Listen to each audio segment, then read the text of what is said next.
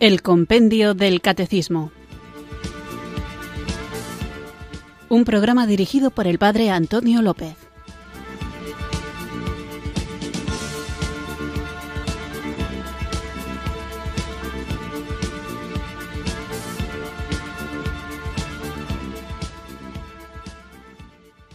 Muy buenas tardes, queridos oyentes de Radio María. Recibido un cariñoso saludo desde Irurzun, en Navarra, quienes sintonizáis una tarde más este programa del Compendio del Catecismo, nuestra cita diaria con la formación católica en el que, guiados por el libro del Compendio del Catecismo, vamos creciendo en nuestra fe, esta fe que nos salva, esta fe que debemos compartir y que debemos vivir el compartirla no significa únicamente expresar verbalmente el contenido de aquello en lo que nosotros creemos para que los demás lo conozcan, sino que significa que nuestro estilo de vida resulte atractivo para los hombres y se sientan atraídos hacia Jesucristo.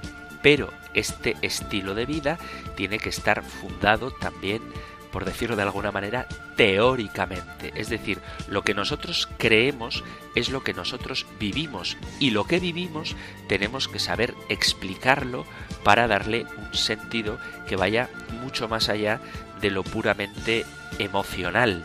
No se trata simplemente de generar admiración y que la gente diga, uy, qué alegres son estos cristianos. Yo quiero ser cristiano para estar alegre. No se trata solo de eso, sino que además sepamos que esa alegría que como creyentes debemos transmitir está fundada en una serie de verdades que nos han sido reveladas y que la razón de nuestro gozo es precisamente esa verdad a la que nos lleva el Espíritu Santo en su Iglesia Católica. Precisamente en estos últimos programas estamos hablando luego lo recordaré, como hago siempre un poco de contexto en lo que estamos, pero me adelanto un poco a ello.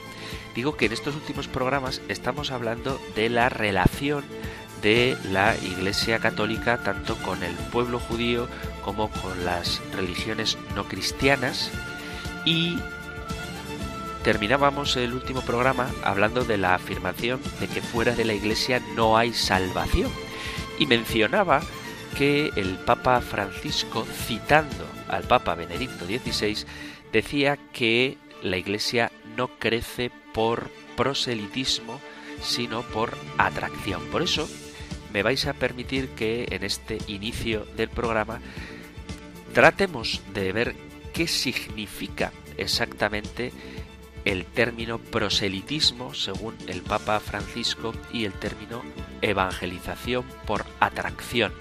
Son palabras que en el número 14 de Evangelii Gaudium utiliza el Papa cuando dice que los destinatarios de la pastoral ordinaria, las personas bautizadas, que no viven las exigencias del bautismo, y los que no conocen a Jesucristo y los que lo han rechazado. Por eso hay como tres grupos de personas a quienes está destinada nuestra, y cuando digo nuestra no me refiero a la nuestra de los curas, sino a la nuestra de todos los bautizados, nuestra acción pastoral. Los bautizados que no viven las exigencias del bautismo, estoy seguro de que conocéis a muchos, desafortunadamente, me atrevería a decir que en términos generales son la mayoría de los bautizados y con esto no quiero hacer juicios, pero no concuerdan los inscritos en el libro de bautismos con los asistentes habituales a misa, por poner un ejemplo concreto de por qué digo que la mayoría de las personas que nos rodean, por lo menos aquí en España, son bautizadas que no viven las exigencias del bautismo. Luego hay un grupo de gente que no conoce a Jesucristo.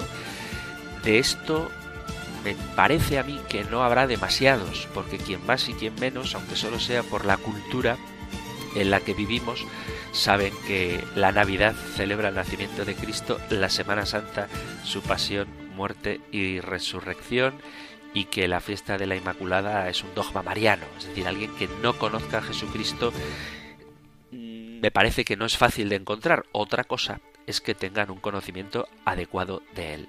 Y un tercer grupo de personas a quienes está destinada nuestra tarea de evangelización son quienes siempre lo han rechazado. Y de esto, pues desafortunadamente, creo que es sencillo encontrar ejemplares, gente, personas, quizá a las que amamos, con las que nos relacionamos, que rechazan a Jesucristo. La Iglesia, dice el Papa, no crece por proselitismo, sino por atracción. La Iglesia no hace proselitismo, crece mucho más por atracción. Como Cristo atrae a todos hacia sí con la fuerza de su amor que culminó en el sacrificio de la cruz, así la Iglesia cumple su misión en la medida en que, asociada a Cristo, realiza su obra conformándose en espíritu y concretamente con la caridad de su Señor. La atracción que la Iglesia ejerce sobre los hombres es la atracción que brota del amor de Cristo. Dice Jesús en el capítulo 12 del Evangelio de San Juan, versículo 32, cuando sea elevado sobre la tierra, atraeré a todos hacia mí. Y Juan dice también que esta elevación es su cruz. Es decir, que la gloria de la cruz es la glorificación del Hijo del Hombre. Y esto tiene mucho que ver con lo que en el propio Evangelio de San Juan se nos relata del diálogo que Jesús tiene con Nicodemo. Así como Moisés elevó la serpiente en el desierto, así tiene que ser levantado el Hijo del Hombre para que quien crea en él tenga vida eterna. Saber quién es Cristo implica mirar al crucificado y ver en él a Dios muriendo por amor al hombre. Cuando alguien contempla el amor de Cristo hacia él y se siente interpelado por ese sacrificio salvador, entonces es muy fácil que se acerque a Jesucristo y que se deje transformar por su vida. Sin embargo, el proselitismo es el uso de métodos impositivos no respetuosos de la libertad que intimidan a las personas para captar seguidores. Y esto es lo que la Iglesia rechaza. Por eso cuando el Papa dice que la Iglesia nace más por atracción que por proselitismo, lo que está queriendo decir es que nosotros no tenemos que ser pesados, cansinos y utilizar técnicas de manipulación para asustar a la gente o para presionarles de manera que, sea como sea, entren a las filas del cristianismo, sino que más bien lo que tenemos que hacer es mostrar la belleza del rostro de Cristo, mostrar con nuestra vida la hermosura de lo que significa ser cristiano y de esta manera suavemente acercar a los hombres al amor de Dios. Simplemente matizo esto para que no confundamos ni las palabras del Papa cuando dice que la Iglesia no debe hacer proselitismo, ni tampoco la actitud del cristiano que quiere defender su fe y que lo hace o lo puede llegar a hacer sin la debida caridad, humildad, alegría, sencillez, cercanía, capacidad de escucha, ser capaces también de dialogar. Son las herramientas de la evangelización, unido a la claridad, a la firmeza, a la conciencia de la propia identidad, al reconocimiento de las diferencias con el otro. También son herramientas de evangelización, pero como ceñidor de todo, la caridad, que nunca ha de faltar si queremos predicar a aquel que se revela a sí mismo como quien es el amor. Y como tercera persona de la Santísima Trinidad, el Espíritu Santo, que es amor, es el único que puede transformar los corazones. Por eso una adecuada evangelización tiene que ir siempre sostenida por una adecuada vida de oración. Así que para empezar este programa, que pretende ayudar también a evangelizar, oremos juntos invocando el don del Espíritu Santo.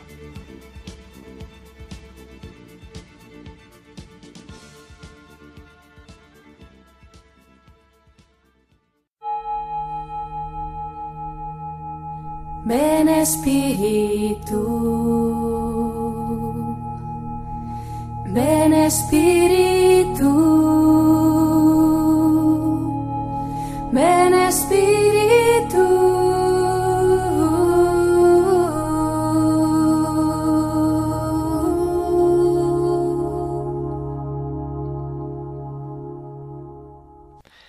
Ven Espíritu Santo y ayúdame a poner en tu presencia todo lo que me preocupa, todo lo que me inquieta, todo lo que perturba mi paz. Tú sabes cuáles son mis preocupaciones más profundas, pero hoy quiero contártelas, porque es mejor compartirlas contigo que pretender enfrentarlas con mis pocas fuerzas humanas. Escúchame, Señor, porque clamo a ti con toda mi alma, a ti levanto mis brazos y te ruego que me auxilies. Quiero decirte todo lo que a veces me preocupa, mi salud, mi trabajo, mis seres queridos, mis necesidades y todo lo que me perturba y me inquieta. Toma todo eso y ocúpate también tú conmigo. Ven, Espíritu Santo, porque así no me sentiré solo con el peso de la vida y podré caminar y avanzar con ganas. Ven para que pueda experimentar tu dulzura, tu gozo, tu fuerza, Dame la gracia de ver que, aunque todo pasa, lo que nunca se acaba es tu amor, y con ese amor puedo enfrentarlo todo.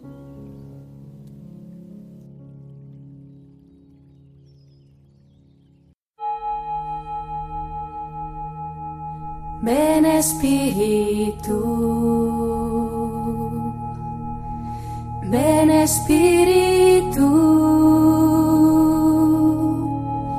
Ven Espíritu.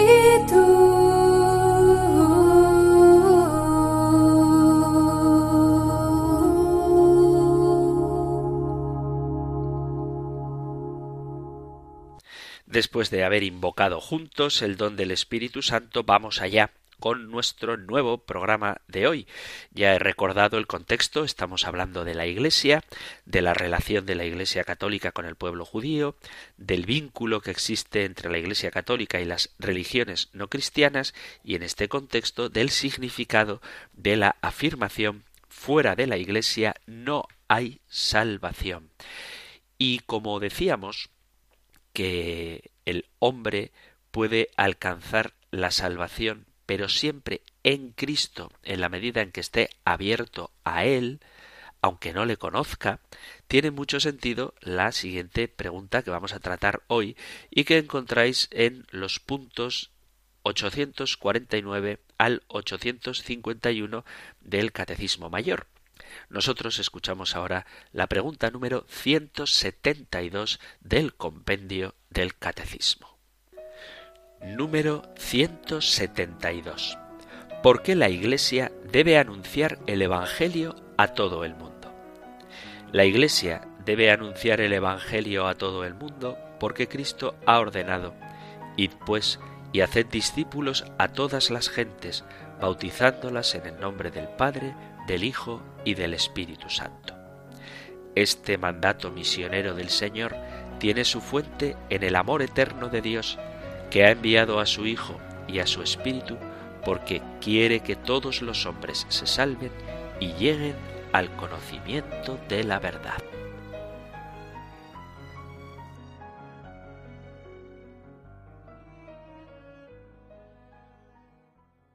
La Iglesia, por tanto, según dice el compendio del Catecismo, debe anunciar el Evangelio a todo el mundo porque Jesús mismo nos lo ha mandado y porque, como cita el compendio del Catecismo de la primera carta a Timoteo, capítulo 2, versículo 4, Dios quiere que todos los hombres se salven y lleguen al conocimiento de la verdad. Por eso esta pregunta está muy vinculada a la anterior, a propósito de la necesidad de la Iglesia.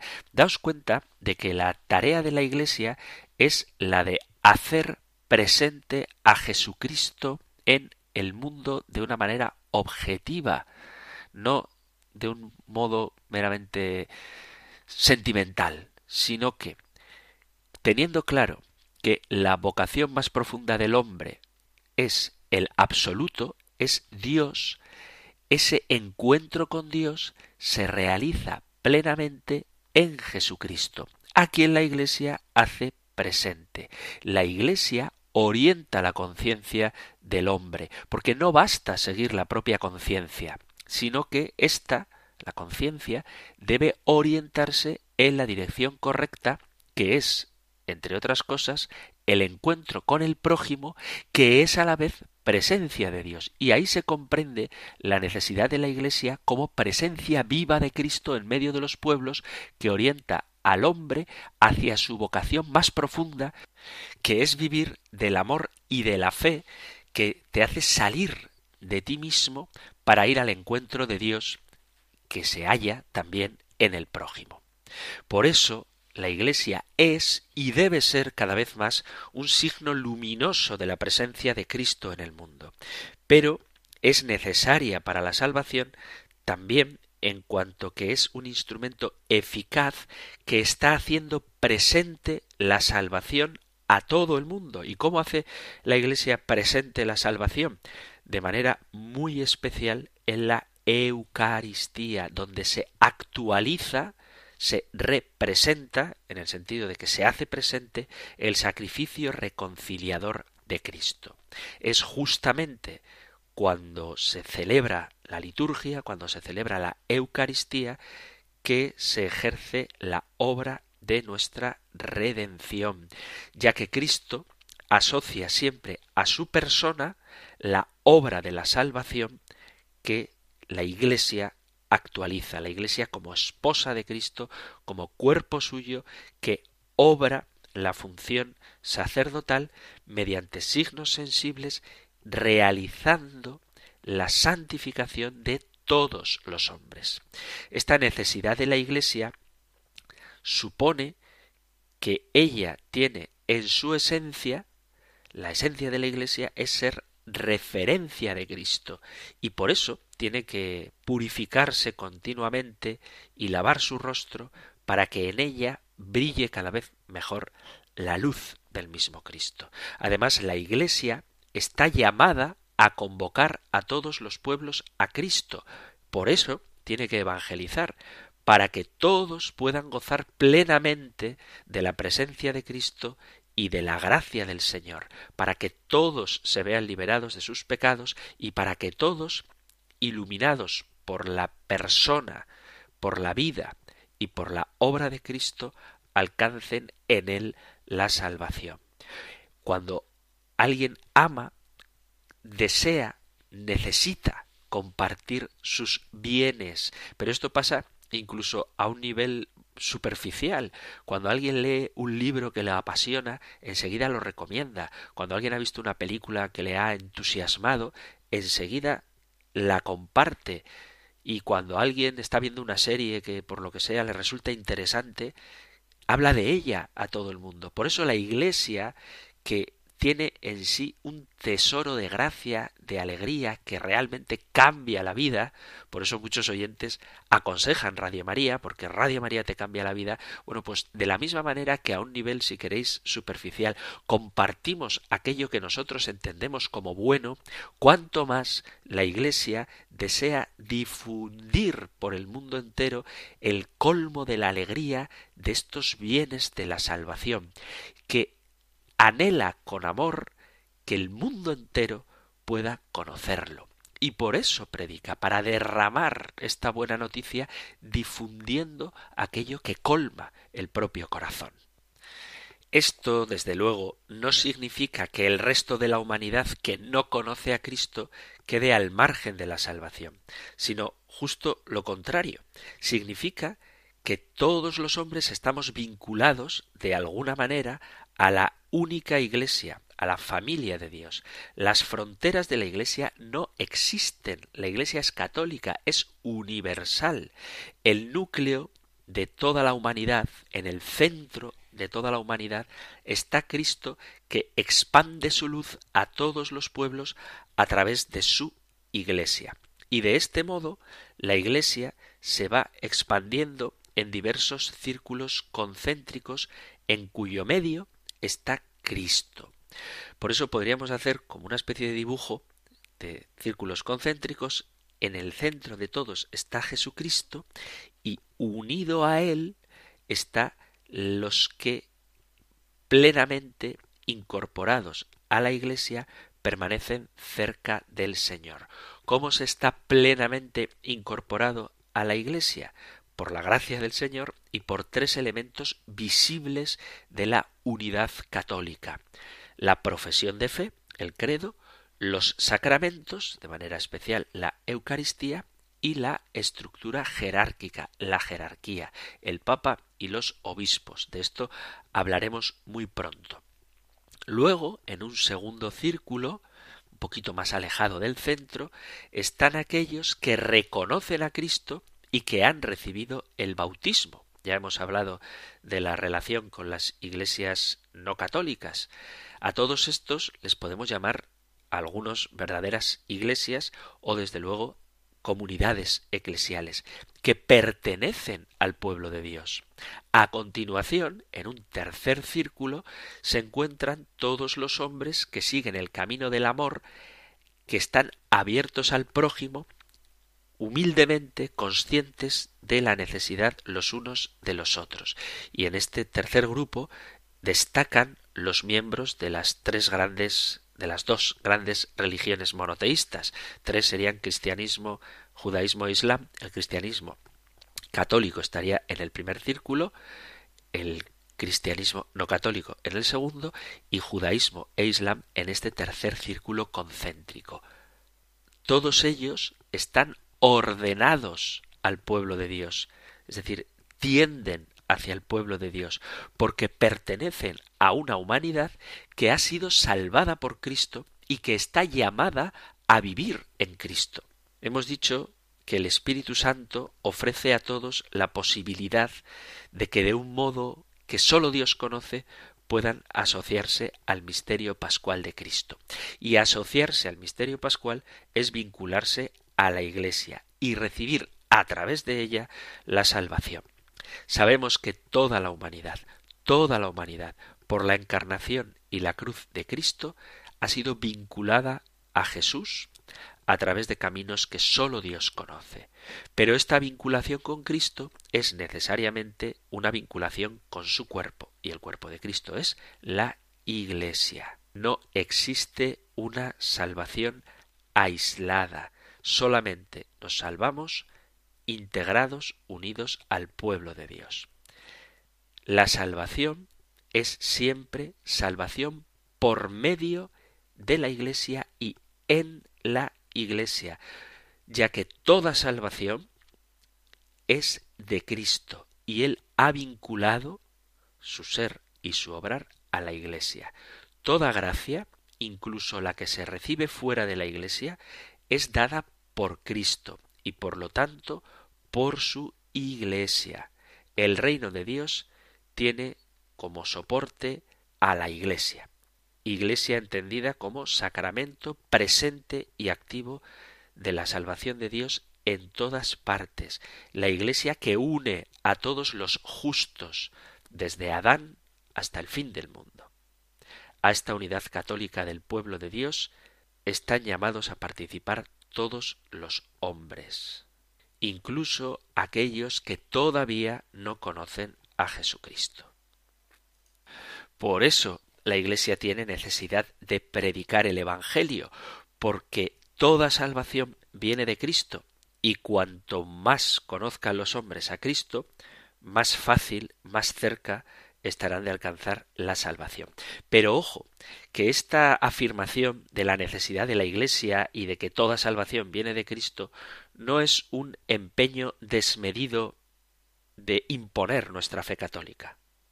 Esta no es la tarea de los misioneros ni de los evangelizadores, sino que la reflexión que hace la Iglesia es la siguiente. Cristo es Dios con nosotros. Dios quiere que todos los hombres se salven y lleguen al conocimiento de la verdad, y por lo tanto es necesario que los hombres conozcan plenamente esta verdad.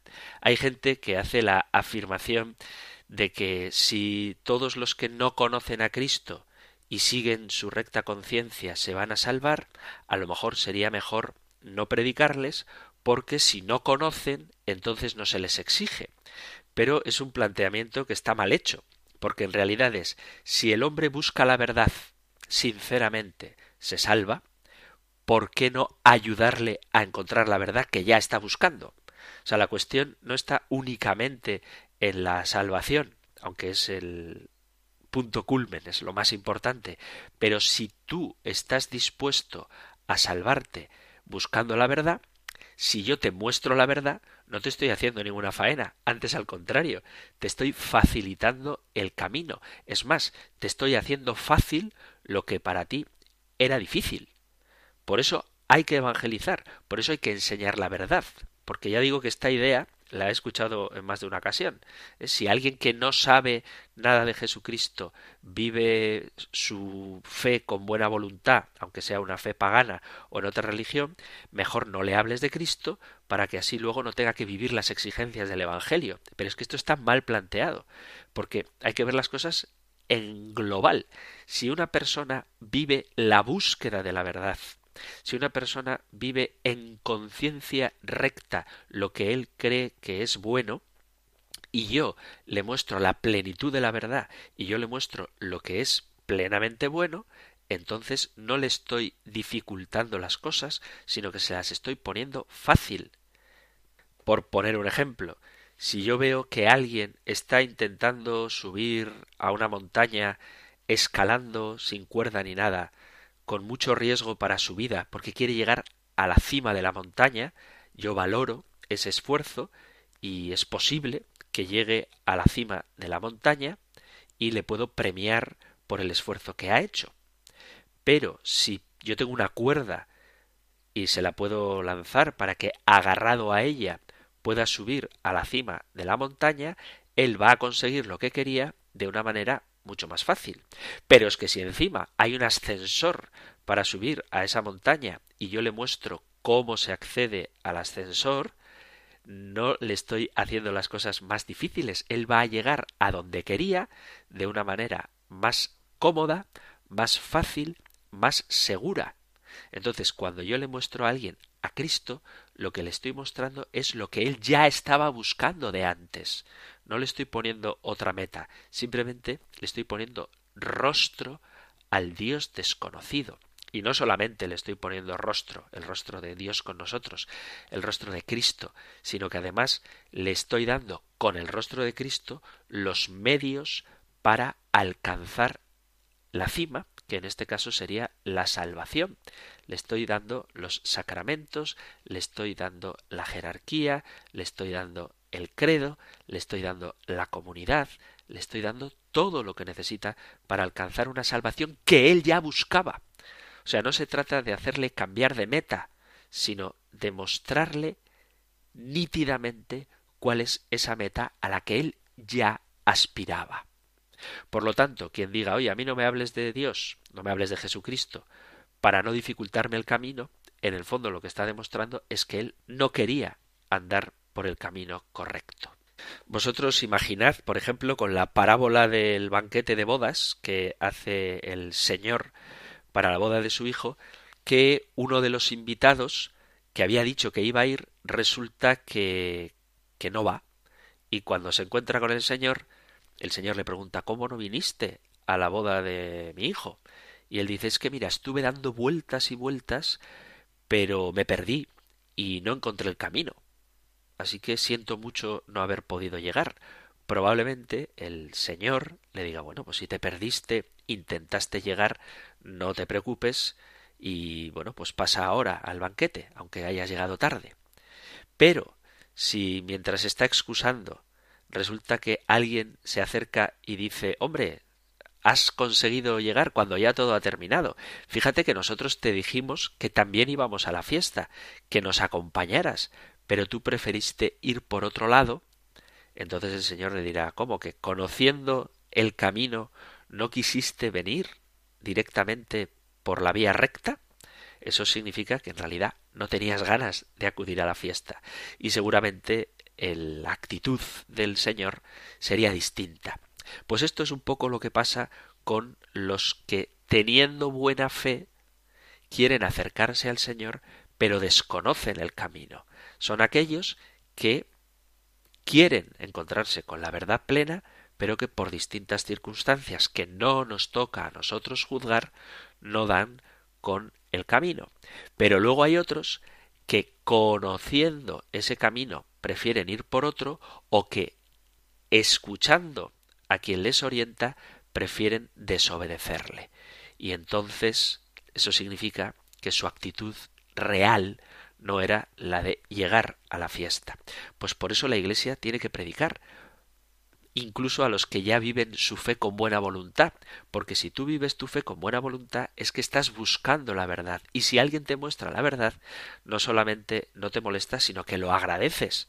Al contrario, si tú estás cómodamente instalado en tu vida alejada del Señor, bajo el pretexto de que lo haces en recta conciencia, y alguien te muestra que estás equivocado, y tú desobedeces a esa invitación a reconducir tu camino, en el fondo lo que estás demostrando es que no buscas la verdad. Por eso hay que predicar incluso a quienes en buena conciencia viven separados de la Iglesia. Porque si en buena conciencia buscas la verdad, agradecerás que alguien te la muestre. Y al contrario, si lo que quieres es mantenerte en el error, pensarás que es mejor que no te digan nada para poder permanecer como estabas. Y eso es un modo de cerrarse a la salvación. Vamos a hacer una pequeña pausa musical y continuamos con nuestro programa.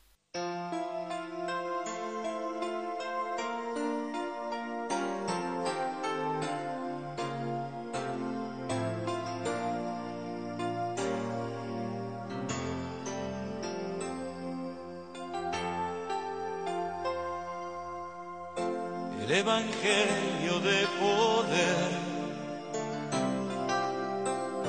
el mundo debe conocer. A ti a mí Dios escogió para hablar de su amor.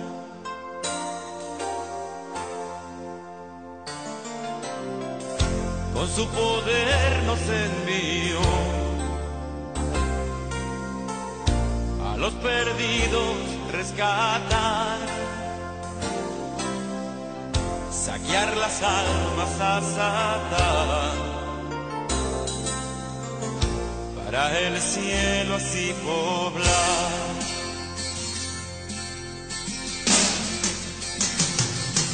Y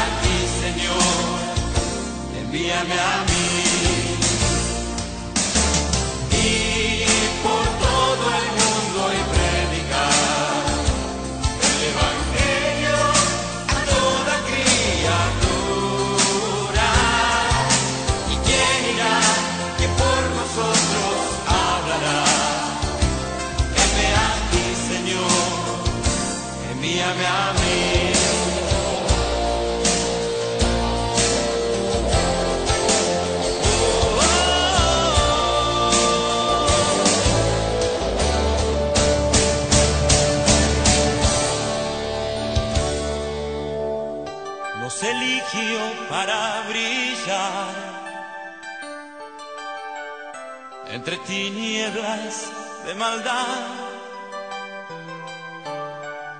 La sal y luz Él nos llamó para este mundo transformar.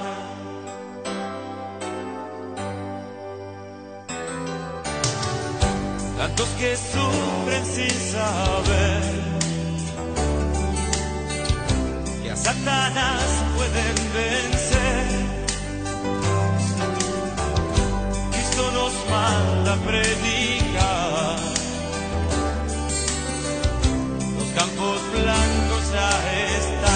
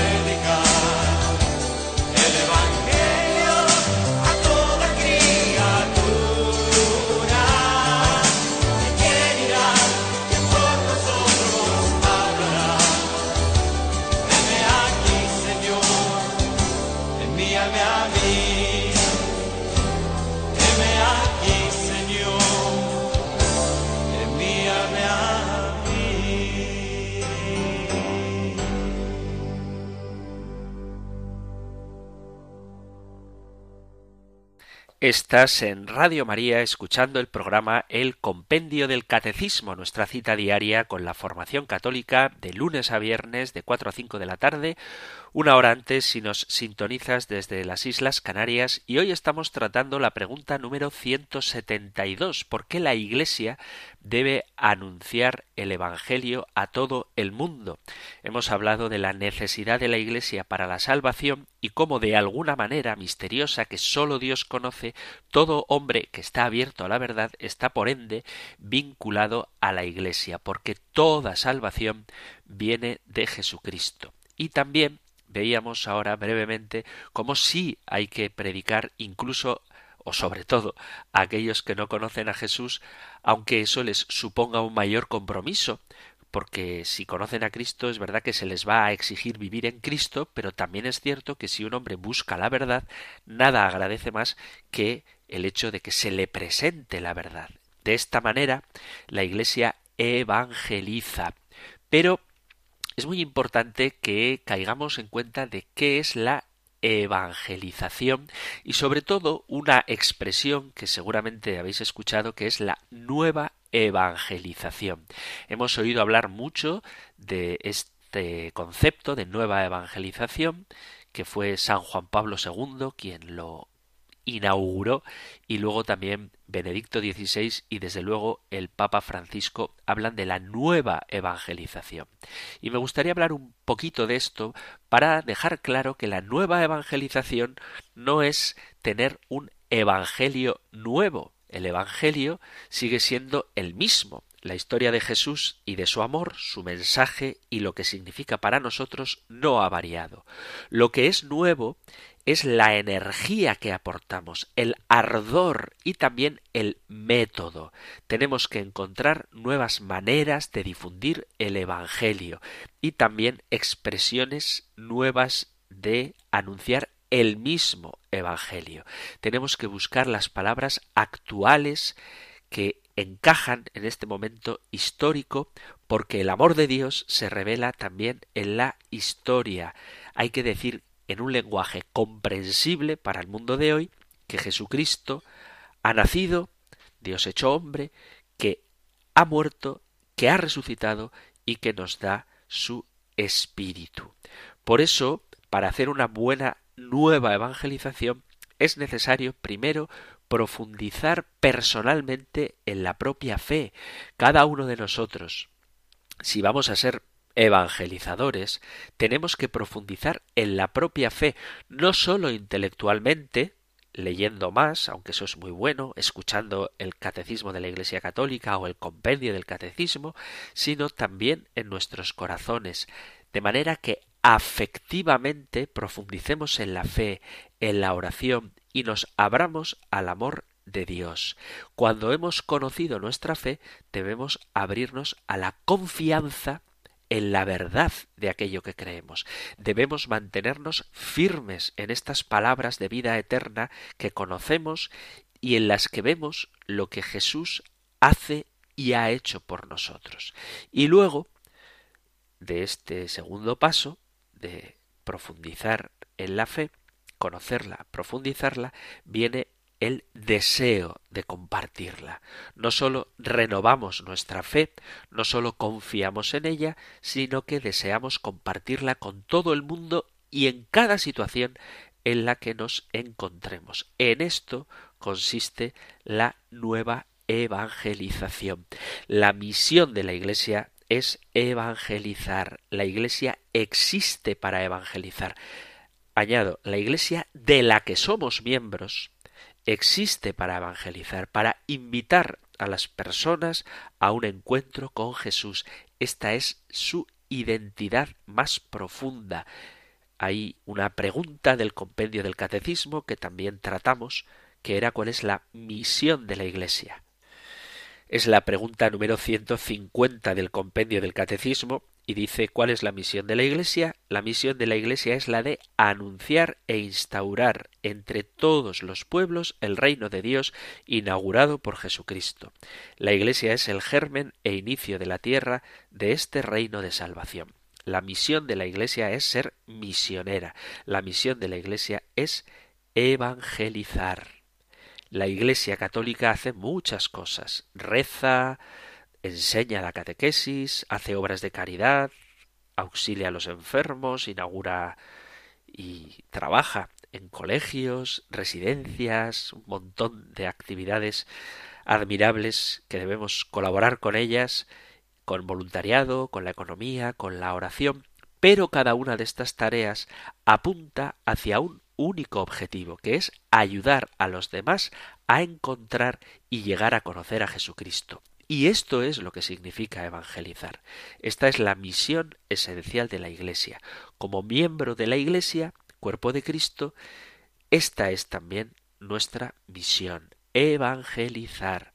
Sin embargo, la palabra evangelización a veces tiene unas connotaciones que pueden hacernos confundir.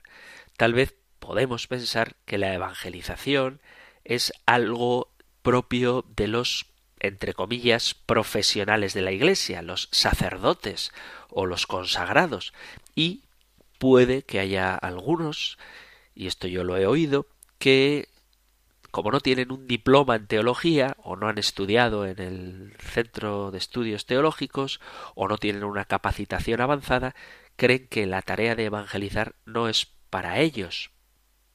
O, y esto quizá también pueda venirnos a la cabeza, tenemos imágenes de estos telepredicadores que gritan en televisión y que hacen un montón de gestos y que esos son evangelizadores y ciertamente ninguna de estas imágenes es la que la Iglesia Católica tiene de lo que es la evangelización. El núcleo de la evangelización, y de esto hablaba al principio del programa, es el testimonio personal cuando estamos compartiendo las cosas de la vida, damos testimonio de lo que ellos significan para nosotros. Lo decía antes, cuando uno lee un libro o ve una película, enseguida la aconseja, dice deberías probarlo. Tú tienes que ver esta serie, tienes que leer este libro. Y sin embargo, cuando se trata de hacer que alguien experimente como nosotros al Señor, nos da mucho más reparo. Dar testimonio de la fe es algo natural, aunque pensemos que esto no lo es, eso es evangelizar. Piensa en la última vez que tuviste una conversación, no para tratar de convencerle, sino una conversación con un amigo a propósito de tu fe. O cuántos de vosotros no tenéis ocasión de responder a preguntas sobre la iglesia que os hace un vecino o un compañero de trabajo o cuándo ha sido la última vez que habéis ofrecido vuestro tiempo o alguna cualidad que tengáis, algún talento para saciar las necesidades de alguien. Cuando haces esto, cuando compartes tu fe, cuando respondes a preguntas, cuando ofreces tu tiempo o tus cualidades porque eres un gran pintor o un estupendo albañil y ofreces un poquito de esa habilidad para el prójimo, estás dando testimonio de tu fe. Evangelizar es ante todo dar testimonio de una manera sencilla y directa, que Dios se ha revelado por Jesucristo mediante su Espíritu Santo, testimoniar que ama al mundo en su Hijo Jesucristo y que ha dado a todas las cosas el ser y llama a todos los hombres a la vida eterna. El núcleo de la evangelización es el testimonio personal, compartir a este Dios que conocemos y amamos, compartirlo con los demás e invitarlos para que ellos también lo conozcan. Evangelizar mediante el testimonio personal significa que no hace falta ninguna capacitación especial o un diploma en teología para poder hablar con otras personas acerca de Dios. Basta con que tú vayas creciendo en tu fe personal y compartas lo que estás viviendo. Dar testimonio significa compartir lo que se sabe y lo que se ha experimentado. Se trata de compartir la historia de Dios en tu vida y conectar esa historia con la gran historia de Dios en la historia de la salvación. El objetivo de la evangelización es ayudar a otros a encontrar a Jesucristo, experimentar su amor y vivir de manera diferente, convirtiéndote en discípulo del Señor. Sabemos que cuando alguien se enamora, no puede evitar vivir de manera diferente. Bueno, pues evangelizar es hacer que otros se enamoren de Jesús y encuentren un nuevo horizonte y una orientación decisiva para sus vidas, de manera que cambian y se convierten esencialmente, no en momentos puntuales, en seguidores de Jesucristo. Es verdad que no se puede obligar a nadie a enamorarse. Por eso la evangelización no se trata de que nosotros intentemos cambiar a los demás, sino de dar oportunidades para que el Espíritu Santo obre a través de nosotros en la otra persona por lo que decimos y por lo que hacemos. Y además hay que tener en cuenta que la evangelización es un proceso, no es un momento. Es un proceso que dura toda la vida. Cuando una persona mira hacia atrás en el recorrido de su vida, ve pequeños pasos que le han ayudado a lo largo del camino de la fe. Es verdad que puede haber momentos intensos de conversión, pero todos estamos llamados a seguir creciendo y desarrollándonos en el camino de la fe. Dice el Papa Francisco en Evangelii Gaudium, el envío misionero del Señor incluye el llamado al crecimiento de la fe cuando indica enseñándoles a observar todo lo que os he mandado. Así queda claro que el primer anuncio debe provocar también un camino de formación y de maduración. La evangelización también busca el crecimiento, que implica tomarse muy en serio a cada persona y el proyecto que Dios tiene sobre ella. Cada ser humano necesita más y más de Cristo, y la evangelización no debería consentir que alguien se conforme con poco, sino que pueda decir plenamente ya no vivo yo, sino que Cristo vive en mí. Carta a los Gálatas, capítulo 2, versículo 20. Somos un pueblo en proceso. No estamos evangelizados en tiempo pasado. Es importante que aquellos que somos evangelizadores y no lo digo somos porque yo sea sacerdote, sino porque somos bautizados, reconozcamos todos los evangelizadores, reconozcamos que estamos en proceso de ser evangelizados y que permanezcamos constantemente abiertos a un renovado encuentro con Jesucristo. A mí me gusta, pero me asusta cuando la gente dice yo me convertí tal día en un retiro está muy bien. En ese retiro tuviste un encuentro con el Señor, pero tu conversión todavía no ha llegado a su plenitud. Todavía debes ser evangelizado. Y los sacerdotes somos evangelizadores, pero también somos evangelizandos, es decir, recibimos evangelización. Y los laicos más preparados, los que escucháis el compendio del catecismo, también tenéis que ser evangelizados a la vez que tenéis que convertiros en evangelizadores. Por lo tanto, la evangelización no es un momento único. No se trata de que un día yo haga una potente predicación o de un testimonio en un ambiente difícil y alguien se vea tocado por el Señor, sino que hay un auténtico proceso que dura toda la vida. Además, la evangelización, y ya hemos hablado de esto, no es hacer proselitismo, no se trata de hacer un discurso crítico exigiendo la conversión, amenazando con las causas de nuestros pecados que nos pueden llevar al infierno y con la urgencia inminente de la llegada del Señor que al que le pille despistado lo va a mandar a las calderas de Pedro Botero. No se trata de hacer proselitismo, se trata de presentar a Jesucristo. Además, precisamente porque es un proceso, no podemos esperar resultados inmediatos.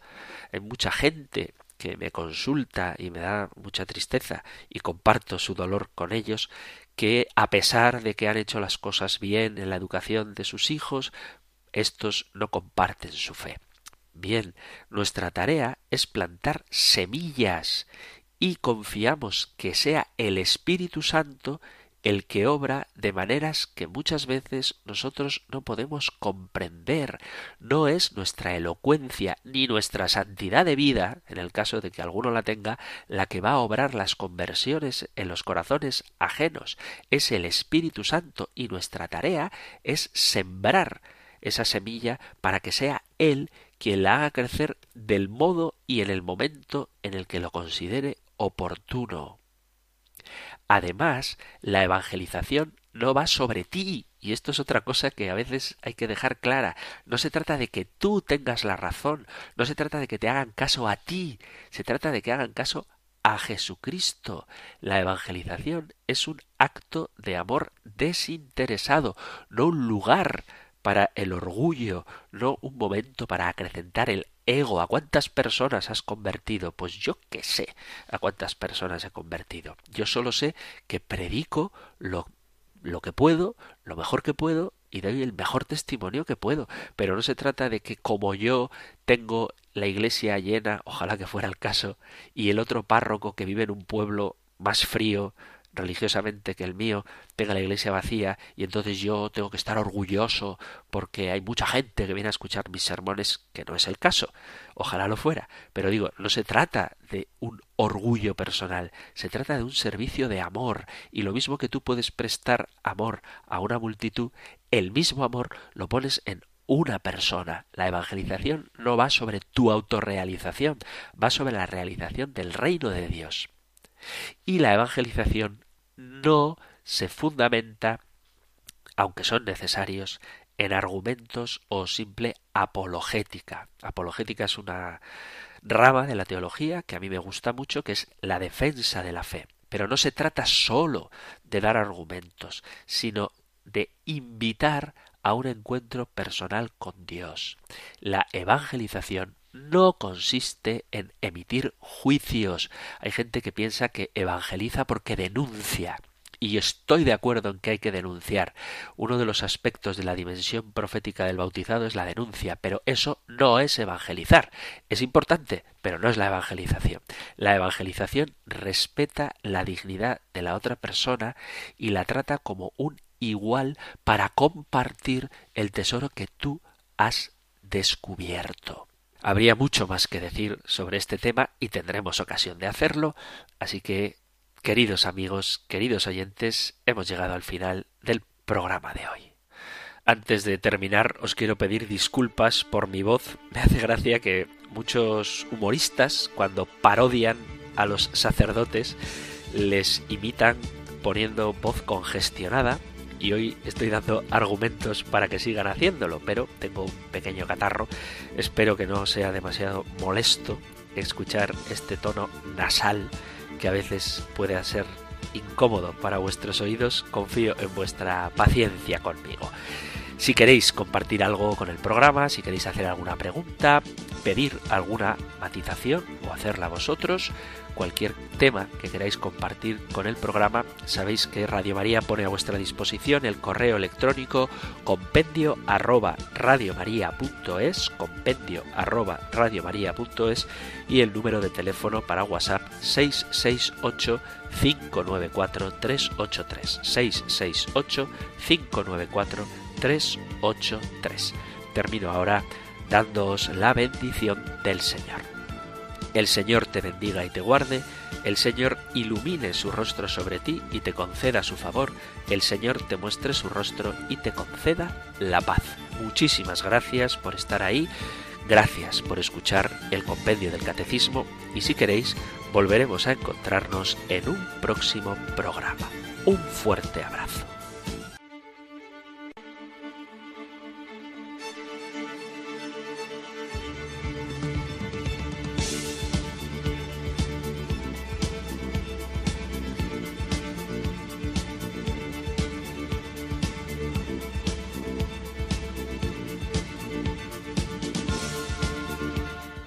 El Compendio del Catecismo. Un programa dirigido por el Padre Antonio López.